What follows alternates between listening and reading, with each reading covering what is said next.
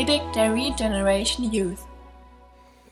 Ihr könnt eure Bibeln, wenn ihr welche dabei habt, oder euer Handy zu der Stelle führen, Apostelgeschichte 2. Letzte Woche haben wir uns den ersten Teil von dem Kapitel angeschaut und ähm, wir sind hier am Pfingsttag. Das ist der Tag, an dem Gott seinen Heiligen Geist äh, ausgegossen hat. Und wir haben gesehen, dass ähm, für manche Leute ziemlich verrückte Sachen passiert sind. Ähm, die Jünger haben in anderen Sprachen geredet, Menschen sind gekommen aus, aller, aus Jerusalem. Da war dieses Fest, das Pfingstfest, wo die gekommen sind und äh, waren total perplex, so was da passiert ist.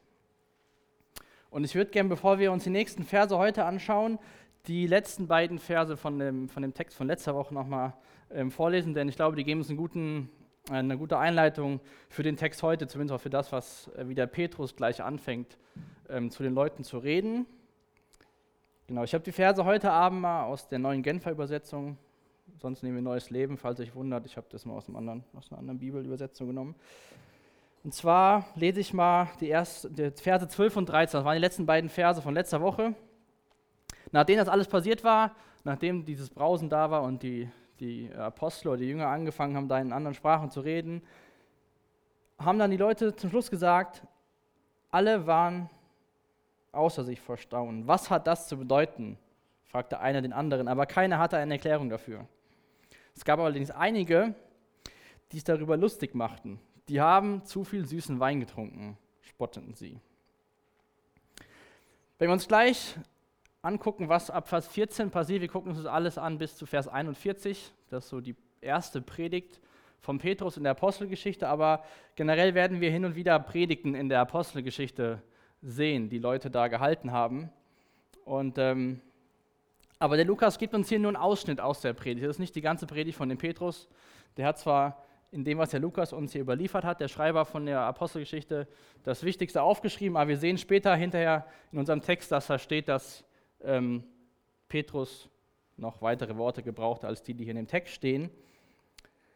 Aber alles findet statt morgens um neun. Das heißt, das, was wir letzte Woche gesehen haben, war dann vor neun und ähm, das ist jetzt so gegen neun, zehn Uhr. Und ich glaube, was wir wissen, was wir sehen können, ist so ein bisschen die Jünger und auch der Petrus wussten ja nicht, dass dieser Tag der Tag sein wird, an dem die Versprechen in Erfüllung gehen, die Jesus unter anderem in der Apostelgeschichte 1, Vers 8 den Jüngern gegeben hat, dass sein Geist kommt, dass sie Zeugen sein werden, erst in Jerusalem und dann so weiter.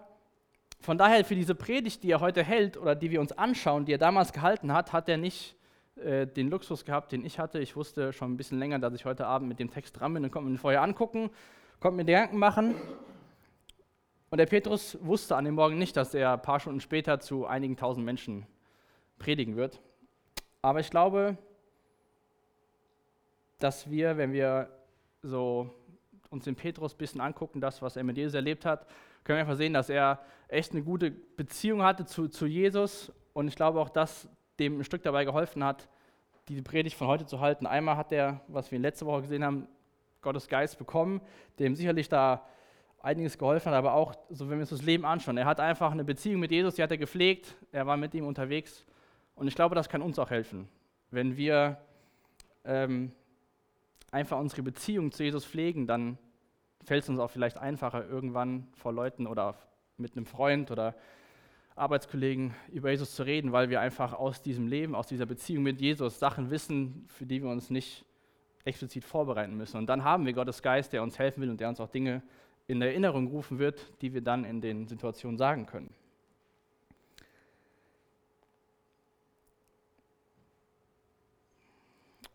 Spät mal noch und dann steigen wir in unseren Text ein, gucken uns dann gleich die ersten beiden Verse an. Jesus, ich danke dir für den Abend.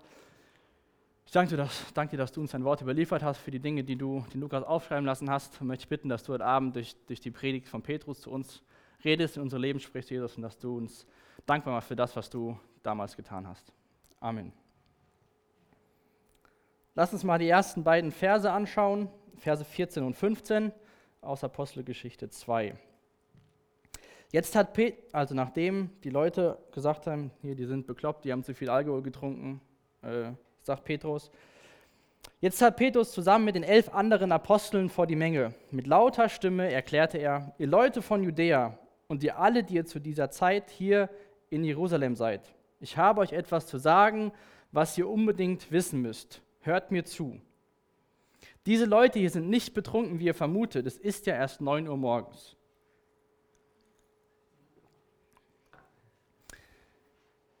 Gut, der Petrus fängt jetzt nicht an und äh, geht an die Menge und sagt, äh, hier, ihr seid so blöd und was habt ihr denn und fängt irgendwie an, sondern er nimmt erstmal Bezug auf das, was die gesagt haben.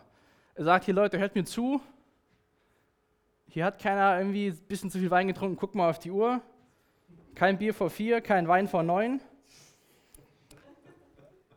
Aber dazu sollte man wissen, dass es damals so war, dass die Leute so bis 9 Uhr, das war die, gemäß der Zeitrechnung da, so wie es auskommt, so die dritte Stunde am Tag, morgens um 6 hat der Tag angefangen bei Sonnenaufgang, da haben die weder getrunken noch gegessen. Die hatten einfach ihre persönliche Zeit, ihre Zeit mit Gott und haben erst dann quasi angefangen, überhaupt irgendwas zu essen oder zu trinken. Und zu der Zeit befinden wir uns hier. Von daher sagt der Petrus hier, äh, hier hat keiner was getrunken, hier ist keiner betrunken. Es ist 9 Uhr morgens. Was ich cool finde, oder nochmal als, als Hinweis, wir haben letzte Woche gesehen, dass die Jünger in verschiedenen Sprachen Gott oder zu Gott gesprochen haben, oder über Gottes Taten gesprochen haben. Aber wenn wir uns jetzt den Text heute anschauen, predigt Petrus in der Sprache, die alle Menschen verstanden haben. Das ist jetzt nicht so, dass er da vorne steht und weiter irgendwas redet in der Sprache, die nur ein paar verstehen, sondern es war die Sprache, die alle verstanden hatten. Und trotzdem sehen wir, dass Gottes Geist weiter in und durch den Petrus am Wirken ist. Und der Petrus hatte hier eine sehr wichtige Botschaft. Und ähm, diese, diese, wie so eine Musterpredigt, die wir uns heute anschauen, die ist echt super aufgebaut, was der Petrus da von sich gegen hat. Das hat schon in sich gehabt. Aber wir schauen uns einfach mal den ersten Teil von dieser Predigt an, nachdem der Petrus gesagt hat, hier Leute, ihr liegt falsch, hört mal zu, was Sache ist. Und zwar geht das los in Vers 16 bis Vers 21. Nein, was hier geschieht, ist nichts anderes als die Erfüllung dessen, was Gott durch den Propheten Joel angekündigt hat. Am Ende der Zeit, so sagt Gott, werde ich meinen Geist über alle Menschen ausgießen. Dann werden eure Söhne und eure Töchter prophetisch reden, die Jüngeren, unter euch werden Visionen haben und die Älteren prophetischen Träume. Sogar über die Diener und Dienerinnen, die an mich glauben, werde ich in jener Zeit meinen Geist ausgießen und auch sie werden prophetisch reden. Sowohl droben im Himmel als auch unten auf der Erde werde ich Wunder geschehen lassen und es werden furchterregende Dinge zu sehen sein. Blut und Feuer und dichte Rauchwolken, die Sonne wird sich verfinstern und der Mond wird rot werden wie Blut. Bevor jener große Tag kommt, an dem der Herr in seiner Herrlichkeit erscheint. Jeder, der dann den Namen des Herrn anruft, wird gerettet werden.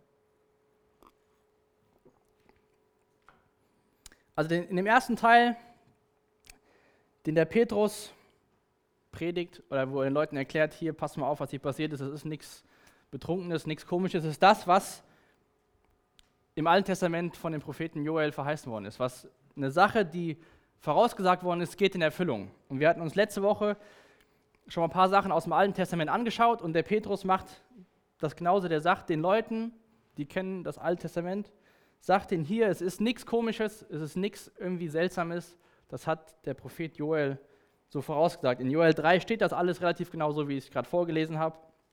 Und er wiederholt das, was der Prophet über die Zeit vorausgesagt hat. Und ich finde das Coole an dem Text hier, also aus dem Text hier aus Apostelgeschichte, dass hier drin steht, dass der Joel schon vorausgesagt hat, dass alle Menschen gesegnet werden. Da steht nicht drin, dann werden die äh, Klügsten im Lande, dann werden die Männer, die äh, Pastoren sind, dann werden die Missionare in fremden Ländern, dann werden die und die irgendwas machen, sondern da steht drin, eure Söhne, eure Töchter, die jüngeren Visionen haben, die älteren prophetische Träume, Dienerinnen und Dienerinnen, die an mich glauben, über die werde ich auch meinen Geist ausgießen. Und das finde ich cool, dass wir hier sehen, dass Gott keine Begrenzung macht, wer seinen Geist bekommen kann. Wir haben da letzte Woche darüber gesprochen, dass sobald du dich für Jesus entschieden hast, hast du den Heiligen Geist in dir. Und das ist wunderbar, dass es da irgendwie nicht verschiedene Kategorien gibt. Und ähm, dadurch, dass er auch hier die Diener und Dienerinnen erwähnt, das waren damals eine sozial schwache äh, Gesellschaftsgruppe, ganz egal, alt, jung, schön, klug, reich, bei den oberen 10.000, bei den unteren 10.000, jeder hat dieses Versprechen, dass Gott sein Geist über uns ausgießen wird, dass wir den Heiligen Geist bekommen werden. Und das ist, wenn wir wissen, wie das früher im Alten Testament war, wir hatten letzte Woche uns auch öfters mal so die Parallele angeschaut. Früher war es so im Alten Testament, dass der Heilige Geist für bestimmte Situationen für eine kurze Zeit auf bestimmte Leute kam. Und dann war das vorbei. Und seit diesem Pfingsttag hat sich für uns geändert. Und das ist ein wunderbares Geschenk, was wir, welchen Vorteil wir haben im Vergleich zu den Leuten, die im Alten Testament gelebt haben. In 1. Korinther 12, Vers 13, da schreibt der Paulus der Gemeinde in Korinth den Leuten, einige von uns sind Juden, andere nicht Juden, einige sind Sklaven, andere sind frei. Aber wir alle haben denselben Geist empfangen und gehören durch die Taufe zum Leib Christi. Aber wir alle haben denselben Geist empfangen. Es gibt keinen Unterschied, Jude, Nicht-Jude, Deutscher, Österreicher, Schweizer, Italiener. Alle, die an Gott glauben, bekommen seinen Geist. Und ich finde das besonders cool, dass wir uns die Predigt oder dass Petrus so der erste Apostel ist, der eine Predigt über Jesus hält, nachdem Jesus in den Himmel aufgefahren ist. Ich meine, Petrus hat immer schon eine große Klappe gehabt, aber als es darauf ankam, hat er auch die große Klappe nicht mehr so gehabt, hat Jesus verleugnet. Aber wir wissen auch, wenn wir uns die Evangelien anschauen, dass nachdem Jesus auferstanden war, sich für den Petrus wieder hingesetzt hat und ihn wiederhergestellt hat und gesagt, dann weide meine Schafe. Und das ist echt dieses, das Coole an Jesus oder an Gottes Wort, dass wir sehen, dass Menschen, die vielleicht eine große Klappe haben, die es irgendwann mal verbockt haben, dass Jesus sich Zeit nimmt, die wiederherstellt und nur nicht so allzu viele Monate später so gebraucht, wie wir Petrus hier heute sehen. Und das Gleiche kann heute auch noch passieren.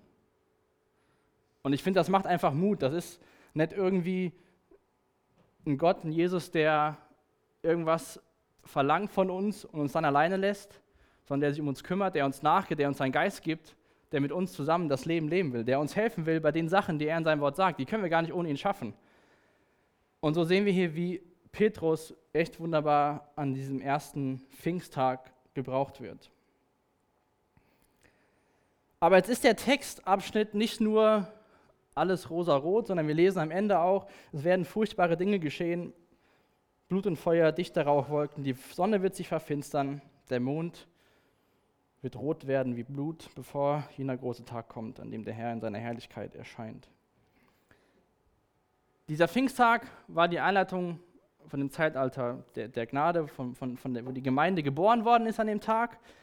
Und äh, was der Prophet schon vorausgesagt hat, was, was, was Petrus hier wiederholt, ist, dass eines Tages wird Jesus wiederkommen. Und wird auf diese Erde wiederkommen und dann bis dahin werden diese schlimmen Dinge passieren, aber was ich viel Mut machen da finde, ist, jeder, der den Namen des Herrn anruft, wird gerettet werden. Wir wissen, einmal in dem, was wir es heute hören, wenn wir uns andere Stellen in der, äh, in der Bibel anschauen, wissen wir, was in, die, was in der Zukunft kommen wird. Aber das braucht uns keine Angst zu machen eigentlich, denn wir wissen, wenn wir wissen, wo wir hingehören, wenn wir wissen, dass wir zu Jesus gehören, dass wir bei ihm im Himmel sind, das sollte eher uns motivieren, zu gucken, dass wir jeden finden, der den Namen des Herrn noch nicht angerufen hat und ihm irgendwie durch Freundschaften, durch ein Gespräch, durch irgendwas von Jesus weitererzählen. Wir können uns jetzt hinsetzen und denken, ja, schön, ich weiß ja, ich, ich bin safe, ich bin bei Jesus. Aber die ersten Jünger haben schon gesagt, es wird ein Tag kommen und die fangen an, Jesus zu predigen, nachdem Jesus den Himmel aufgefahren ist. Wie viel mehr sollten wir das tun, wo wir doch irgendwie dichter an diesem Tag sind, der wiederkommen wird.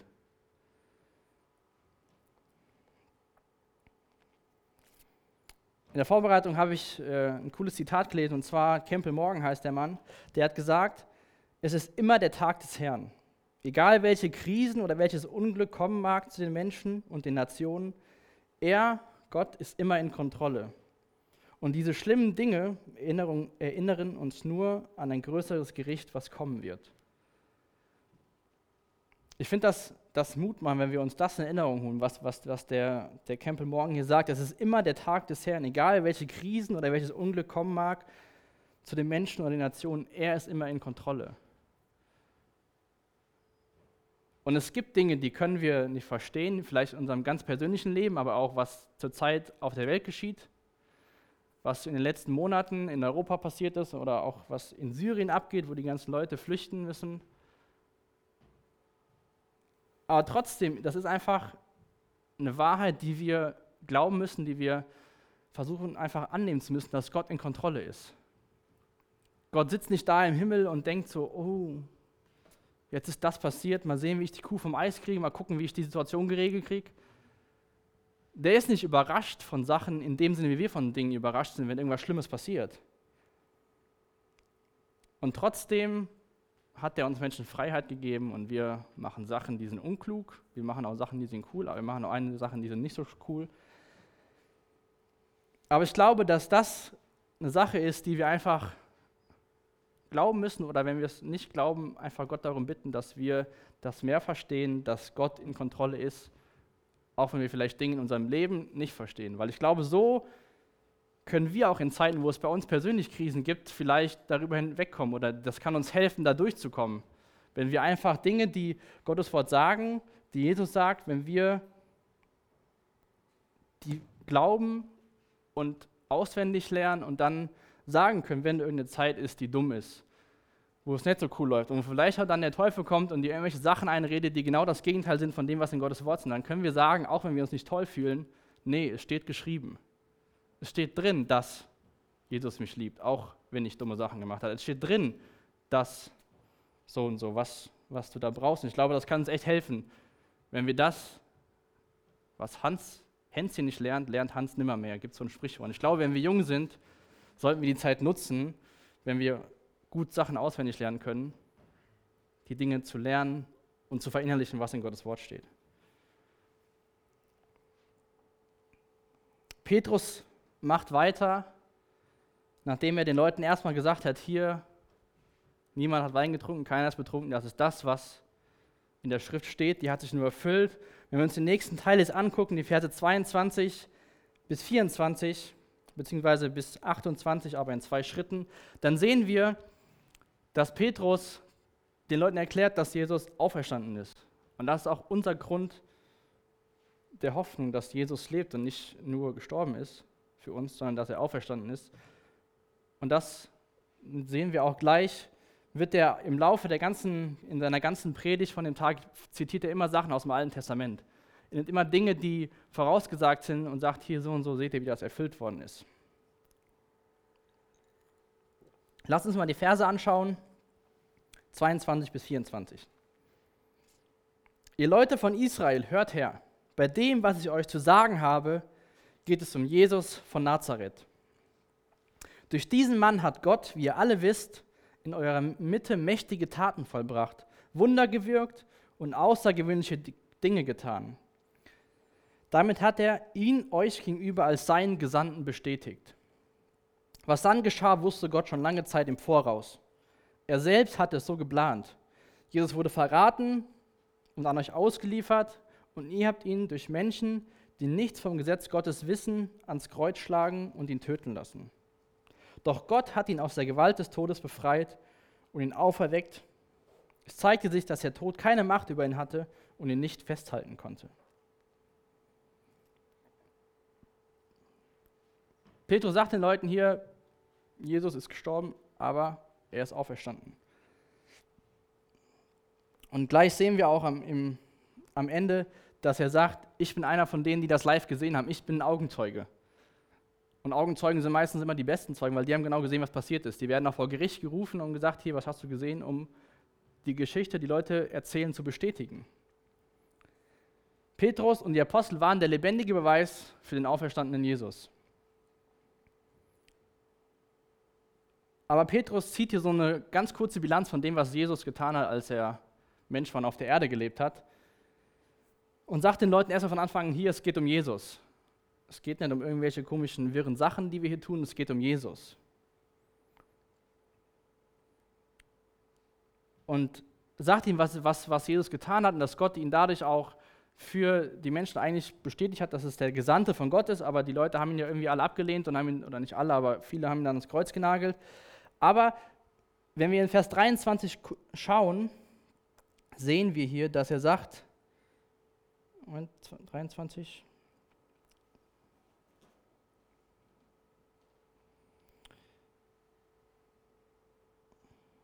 oder 22, nee, in 22 steht das, ähm, durch diesen Mann hat Gott, wie ihr alle wisst. Petrus fängt mit den Sachen an, die die Leute über Jesus wissen.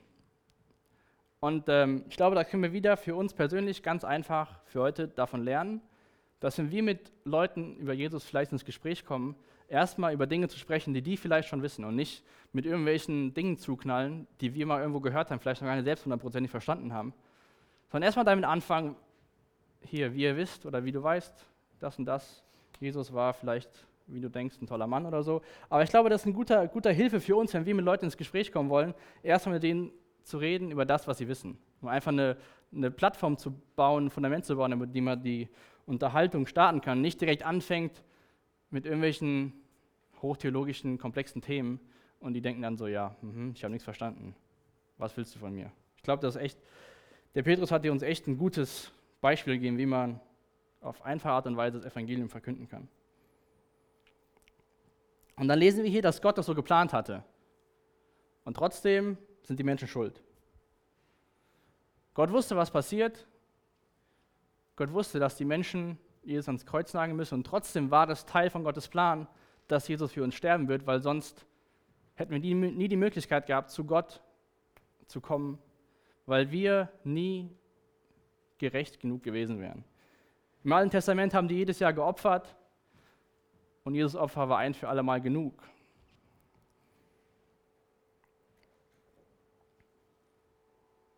Das ist schon ein bisschen verrückt irgendwie, wenn man sich das mal so, man kann das leicht drüber lesen und sagen, ja, so war es, aber wenn man überlegt, ist es schon ein bisschen komplex und man kann es vielleicht nicht ganz nachvollziehen.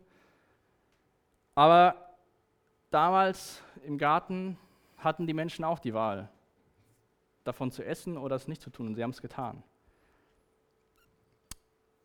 Gott hat uns die Möglichkeit gegeben, uns zu entscheiden, weil sonst wäre die Liebe, die er uns gezeigt hat, die wir ihm zeigen können, wäre da nichts wert, weil dann wäre das sowieso kleines Roboter oder wie heißen die Menschen hier, dieses Theater, Mobile oder Marionette. Aber Jesus musste sterben, damit wir vergeben unsere Sünden bekommen können. Aber in Vers 24 lesen wir, doch Gott hat ihn aus der Gewalt des Todes befreit und ihn auferweckt. Es zeigte sich, dass der Tod keine Macht über ihn hatte und ihn festhalten konnte.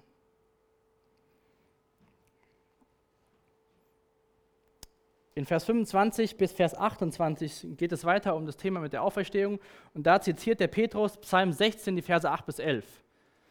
Also wieder ein Teil aus dem Alten Testament, den der Petrus gebraucht, um Leuten zu erklären, hier, so und so ist es, guck mal, was da stand und was jetzt hier passiert ist. Und ich lese mal ab Vers 25.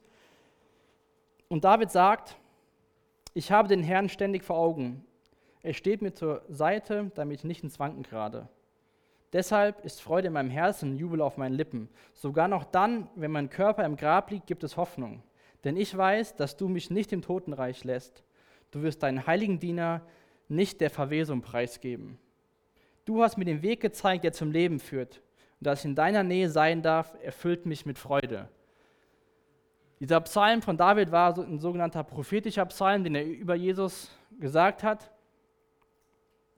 Und wenn wir dazu mal, ich lese mal kurz zwei Verse aus Lukas, wenn ihr Notizen macht, könnt ihr euch aufschreiben, Lukas 24, Verse 44 und 45. Da ist eine, eine, ein Punkt, wo Jesus mit seinen, mit seinen Jüngern redet.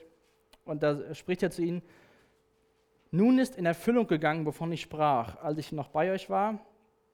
Ich sagte, alles, was im Gesetz des Moses, bei den Propheten und in dem Psalm über mich geschrieben ist, muss sich erfüllen. Und es eröffnete ihnen das Verständnis für die Schrift, sodass sie verstehen konnten. Der Petrus war damals auch bei Jesus, als er das gesagt hat. Und dann lesen wir hier in Lukas, und er öffnete ihnen das Verständnis für die Schrift, sodass sie verstehen konnten. Und das versucht der Petrus hier an diesem Tag auch mit den Menschen, dass er die Schrift gebraucht, um den Leuten zu erklären, dass sie verstehen, was, was das alles bedeutet. Wenn wir jetzt hier, wenn wir hier lesen, in welchem Vers war das? Vers 27 in unserem Text, denn ich weiß, dass du mich nicht im Totenreich lässt, du wirst deinen heiligen Diener nicht der Verwesung preisgeben. Mit den heiligen Dienern ist auch Jesus gemeint, weil Jesus war heilig vor seinem Tod und nach seinem Tod. Er hat nie irgendwas falsch gemacht. Das kann nicht David gewesen sein, weil David war nicht der Heilige. David war der Mann nach Gottes Herzen, aber der trotzdem mit der Bathseba Dinge gemacht hat, die nicht so heilig waren.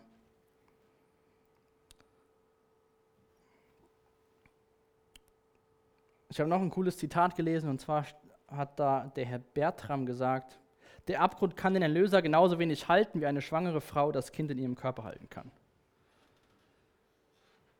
Der Tod hatte keine Macht über Jesus. Wir wissen, dass er auferstanden ist, aber hier in dem Psalm hat es ja David schon sozusagen prophetisch gesagt, der Tod war nicht das Ende, sondern es war der Sieg über die Sünde.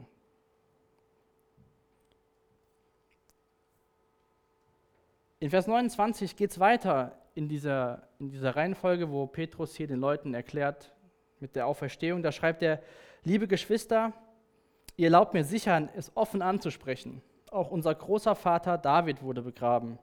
Genau wie die anderen Menschen, seine Grabstätte ist noch heute bei uns zu sehen. Doch David wusste, dass einer seiner Nachkommen auf seinem Thron sitzen würde. Gott hat es ihm in einem Eid zugesichert. Und weil David ein Prophet war, sprach er in prophetischer Vorschau von der Auferstehung des Messias. Denn es war der Messias, den Gott nicht im Totenreich ließ und dessen Körper nicht verweste. Ja, diesen Jesus hat Gott auferweckt, wir sind alle Zeugen dafür. Hier erklärt er das, was er vorher aus dem Alten Testament den Leuten vorgelesen hat und sagt am Ende, wir sind alle Zeugen dafür. Und geht das auch ein bisschen logisch an, sagt hier, David ist gestorben, das Begrab ist unter uns, konnte der gar nicht sein. Und ich finde, ein anderes coole Detail, was wir wieder aus diesen paar Versen lernen können, ist, doch David wusste, dass einer seiner Nachkommen auf dem Thron sitzen würde. Gott hat es ihm mit einem Eid zugesichert. Gott hält seine Versprechen. Der ist nicht so wie wir und sagen, jawohl, ich denke dran oder ich mache das und das. Und dann sagt er, ah, habe ich vergessen. Ich war, keine Ahnung, war zu lange wach, habe noch das und das gemacht, habe zu viel Serien geguckt oder auf der Arbeit war stressig, tut mir leid. Ich meine, das passiert uns. Aber das passiert Gott nicht. Wenn Gott irgendwas sagt, das ist so, dann trifft das in Kraft. Und wir hatten letzte Woche schon ein paar, paar Stellen aus, aus dem ähm, ersten, zweiten Mose, Sachen, die geschrieben sind, wo wir einfach wieder im Neuen Testament sehen und auch bei den Propheten, dass sie Dinge erfüllen. Und ich finde das cool an, an Gottes Wort, dass das, was am Anfang in dem ersten Teil steht, die Prophetie, dass wir Dinge im zweiten Teil lesen können und sagen können, jawohl, das ist so eingetroffen. Jesaja 53, auch ein bekanntes Kapitel, da steht genau drin, was mit Jesus passiert bei der Kreuzigung. Das macht mir immer wieder Mut zu sehen, das ist nicht irgendwie ein loser Zusammenschluss von irgendwelchen Autoren, sondern das ganze Ding macht Sinn. Da hat sich irgendwann was bei gedacht, das hat einen roten Faden. Und alles zeigt auf Jesus, hoffentlich. Wenn wir das lesen und verstehen, geht es immer wieder um Jesus. Im Alten Testament, in prophetischer Art und Weise, im Neuen Testament sehen wir schon, kurz nachdem Jesus im Himmel ist, dann wird über ihn gepredigt. Und darum soll es auch hier gehen, wenn wir uns hier treffen. Wir sollen coole Gemeinschaft haben, wir sollen coole Freundschaften haben, uns austauschen, ehrlich sein, aber es geht im Endeffekt geht um Jesus, oder?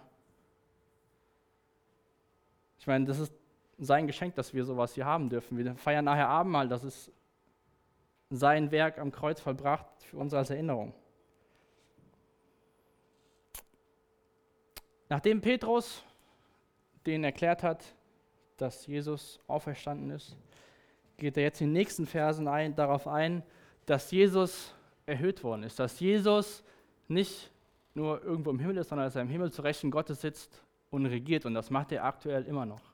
Der ist nicht irgendwo weg, sondern der ist im Himmel zu Rechten des Vaters und regiert. Wir haben es eben im Lied davor in dem Lied vor der Predigt noch gesungen.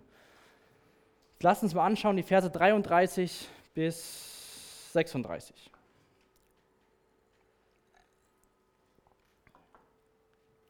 Er ist in den Himmel emporgehoben worden, um den Ehrenplatz an Gottes rechter Seite einzunehmen und hat von seinem Vater die versprochene Gabe erhalten, den Heiligen Geist. Diesen Geist hat er uns nun über uns ausgegossen und das ist das, was ihr hier seht und was ihr hört. Dass es nicht David war, der in den Himmel hinaufgenommen wurde, zeigt auch der folgende Ausspruch, den er selbst gemacht hat. Der Herr sagte zu meinem Herrn, setze dich an meine rechte Seite, bis ich deine Feinde zum Schemel für deine Füße gemacht habe. Hier, das hier ist Psalm 110, Vers 1. Wenn ihr Notizen macht, könnt ihr es aufschreiben. Das ist mit der meist zitierte Vers aus dem Alten Testament im Neuen Testament, Psalm 110, Vers 1.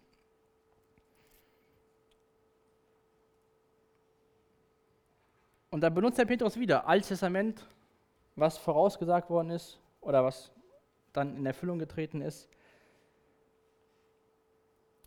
Und zur gleichen Zeit bestätigt durch die Art und Weise aus dem Psalm und wie das hier gesprochen wird, dass Jesus Gott ist. Nicht, dass Jesus, wie die damals dachten, irgendwie äh, Gottes Lästerer war, sondern Jesus war Gott. Und zwar, wenn wir in Vers 36 lesen, es steht also unverzweifelt fest und ganz Israel soll erkennen, Gott hat Jesus zum Herrn und Messias gemacht, den Jesus in ihr gekreuzigt hat.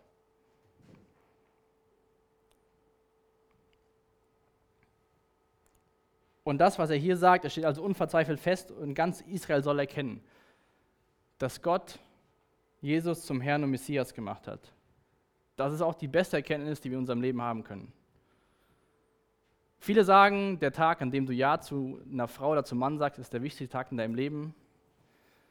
Das mag sein, aber ich glaube, wenn man Jesus außen vor lässt, wenn man die ganze Geschichte um Jesus mit einbezieht, ist das die wichtigste Entscheidung, die ein Mensch treffen kann. Zu erkennen, dass Jesus Herr und Messias ist. Viele sagen ja, Jesus war ein guter Mensch, der war ein Lehrer, der hatte coole Moralvorschriften und war echt toll. Aber das war's. Der ist kein Herr für mich, der ist kein Messias für mich. Damals hatten, glaube ich, Worte noch eine andere Bedeutung, wie sie heutzutage bei uns haben. Denn das Wort, was wir in Vers 36 lesen, oder auch hier in Vers 34, was für Herr steht, das heißt im Griechischen Kyrios. Und das ist das gleiche Wort, was auch für Gott als Herr verwendet wird. Das ist quasi dadurch der Beweis für die Leute damals, dass Jesus Gott war, weil das gleiche Wort benutzt worden ist für, wie für Gott den Herrn, Jesus den Herrn. Und ich finde das cool, dass er sagt, Gott hat Jesus zum Herrn und Messias gemacht. Ich meine, Jesus will dein Freund sein, er will dein Herr sein, er will dein Messias sein, er will dein Retter sein. Und ich glaube, manchmal, ähm, zumindest geht es mir so, habe ich Jesus gerne als Freund und ich habe ihn gerne als Retter und äh, als Arzt, als Heiler. Aber Jesus ist auch Herr. Und ähm, ich glaube, vielleicht geht es auch nur mir so, aber muss ich nochmal neu lernen, Jesus auch als Herrn wirklich zu sehen. Ich kann mir gern den Jesus aussuchen, den ich haben will, so diesen Teil, dass er mich errettet hat, erlöst hat, dass ich mein Ticket zum Himmel habe durch ihn, was er am Kreuz getan hat. Aber Jesus will auch Herr über dein Leben sein, über mein Leben sein. Er sagt Dinge in, in seinem Wort und er wünscht sich, dass wir das auch tun, was er in seinem Wort sagt. Und nicht nur das nehmen und den Rest außen vor lassen.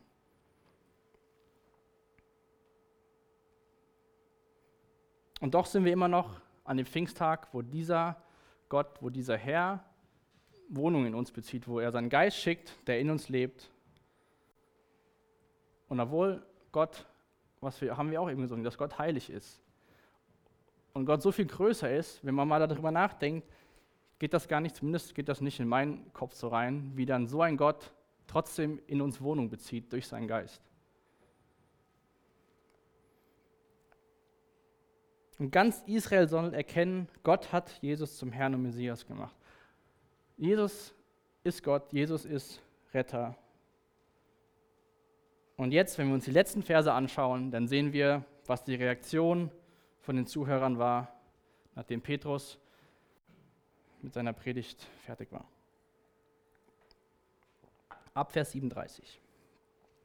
Die Zuhörer waren von dem, was Petrus sagte, bis ins Innerste getroffen. Was sollen wir jetzt tun, liebe Brüder? fragten sie ihn und die anderen Apostel. Kehrt um, erwiderte Petrus, und jeder von euch lasse sich auf den Namen von Jesus Christus taufen. Dann wird Gott euch eure Sünden vergeben und ihr werdet seine Gabe, den Heiligen Geist, bekommen. Denn diese Zusage gilt euch und eure Nachkommen, also dir und mir und deinen Kindern und den Kindern und den Kindern und den Kindern und darüber hinaus allen Menschen, auch in den entferntesten Ländern, alle, die den Herrn, unseren Gott, zu seiner Gemeinde rufen wird. Mit diesen und noch vielen anderen Worten bezeugte Petrus ihnen das Evangelium. Eindringlich ermahnte er sie, diese Generation ist auf dem Weg ins Verderben. Lasst euch retten vor dem Gericht, das über sie hereinbrechen wird.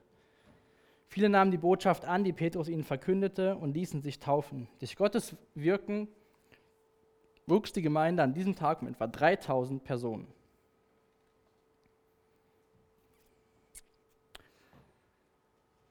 Zweite Mose 32 ist das Kapitel, wo Mose die Gesetzestafeln bekommt von Gott und das Volk, Moses auf dem Berg, das Volk unten wird ungeduldig, legt alles Gold zusammen, baut sich ein goldenes Kalb, fängt an, dieses Kalb anzubeten. Mose kommt vom Berg runter, ist völlig baff, was da passiert.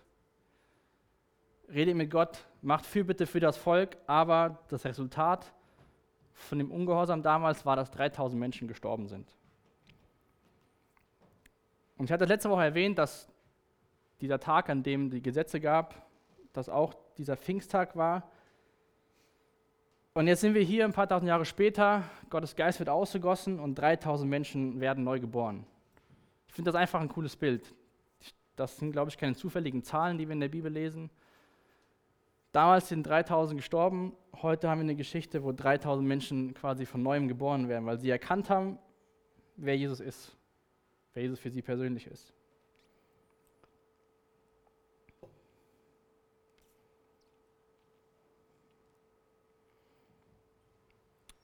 Petrus gibt den Leuten Antwort auf die Frage, die sie gestellt haben, denn hier sehen wir in Vers 37, die Leute waren bis ins Innerste getroffen. Was sollen wir jetzt tun, liebe Brüder? Und dann habe ich mich so gefragt beim Lesen, so ein bisschen kenne ich, glaube ich, dieses Gefühl, bis aufs Innerste getroffen zu sein. Ich weiß nicht, wie es euch geht, aber vielleicht habt ihr auch schon mal, ihr lest irgendwas in der Bibel, ihr hört einer Predigt zu oder vielleicht auch nur indem, dass ihr ein Lied hört und ihr denkt, Ihr wisst genau, Gott hat in dem Moment zu dir geredet und du weißt genau, was eigentlich Masse ist. Du wirst auch wie diese Person hier bis aufs Innerste getroffen. Aber dann ist immer die Frage, was, was mache ich, was, machen wir mit der was für eine Reaktion machen wir damit? Denken wir so, ja, kann doch was Gutes sein. Kann sein, du stehst hier im Lobpreis und du hast irgendwie den Eindruck, du solltest vielleicht mal für den da vorne oder der, für deinen Nachbar sollst vielleicht beten. Jetzt die Frage, was machen wir damit? Denken wir so, ja, hm, wie ist das denn jetzt hier? Wir sind, keine Ahnung, 25 Leute, was denken die denn von mir? Oder was die denn da vorne von mir? Soll ich jetzt wirklich da hingehen? Ich hätte das schon ein, zwei Mal gemacht, ich bin da nicht aufgestanden und im Endeffekt habe ich gedacht, so, hast verkackt. Ich glaube, wir müssen das, was die Leute hier gemacht haben, lernen, selbst zu tun. Wenn wir irgendwie angesprochen werden durch Gottes Wort, durch eine Predigt, durch Sachen, die wir vielleicht selbst lesen, dass wir uns selbst fragen, was sollen wir jetzt tun? Und wir sehen, dass hier an dem Tag viele nahmen die Botschaft an, die Petrus verkündigte und ließen sich taufen. 3000 Menschen. Wie cool wäre das, wenn wir sensibel dafür werden, wenn Gott zu uns redet, weil ich glaube, dass wenn wir so Momente haben, wie gesagt, das muss nicht immer sein, dass du äh, merkst, dass du irgendwas Dummes gemacht hast. Es kann auch einfach sein, dass du vielleicht mal denkst, ach ja, vielleicht sollte ich jetzt mal der und der Person schreiben oder sollte ich mal kurz anrufen. Wie cool wäre das, wenn wir Leute werden, die für so Sachen, die Gott spricht, sensibel werden. Weil ich glaube, wenn wir das zu oft nicht tun, dann werden wir irgendwann taub dem gegenüber, was Gott sagen will. Wir sehen hier einfach, wie, wie cool Gottes Geist ist. Ja? Der benutzt diesen Petrus, der Jesus verleugnet hat. Petrus wusste, keine Ahnung, wann er aufgestanden ist, um 6 Uhr morgens, noch nicht, was um 9 Uhr passiert, dass er vor so einer Menschenmenge steht und am Ende des Tages 3000 Menschen sich für Jesus entscheiden.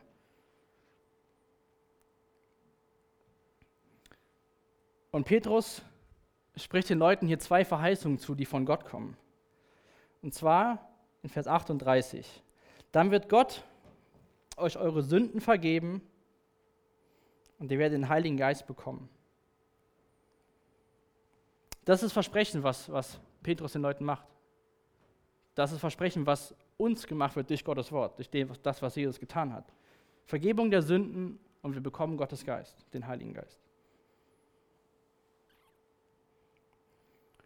wir sehen in dem ganzen Text von heute, dass Petrus die gute Botschaft, das Evangelium im Endeffekt so predigt, indem er sich die ganze Zeit auf Jesus bezieht.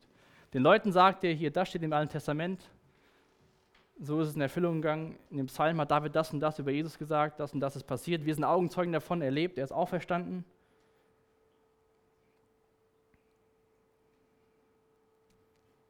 Mit all diesen und noch vielen anderen Worten bezeugte Petrus ihnen das Evangelium. Ich habe jetzt nicht geguckt, wie viele Worte Petrus hier gebraucht, um das zu erklären, aber es müssen nicht viele sein. Lukas hat uns hier nicht alle Worte aufgeschrieben, aber das sind die Worte, die zählen. Das sind die Worte, die die Botschaft überbringen, die über Jesus zu sagen ist.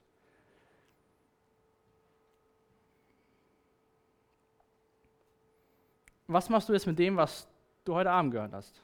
Ich habe das eben schon gesagt, wir wollen gleich zusammen einfach Abendmahl feiern, uns daran erinnern, was Jesus für uns getan hat, dass er gestorben ist, gekreuzigt ist, auferstanden ist und jetzt zur Rechten des Vaters im Himmel sitzt und regiert. Er ist nicht irgendwie, er ist Herr, er regiert. Ich musste noch mal ein bisschen drüber nachdenken in der Vorbereitung, was diese Reaktion von den Leuten, die sind getroffen worden von dem, was gesagt worden ist und die haben direkt eine Reaktion gezeigt oder wollten direkt, haben direkt reagiert auf das, was sie, was sie gehört haben. Vielleicht hast du noch gar nicht auf diese Botschaft reagiert. Ich meine, ich kenne viele von euch. Ich habe dann jeden gefragt, ob er das angenommen hat. Vielleicht ist heute Abend Tag für dich, wo du sagst,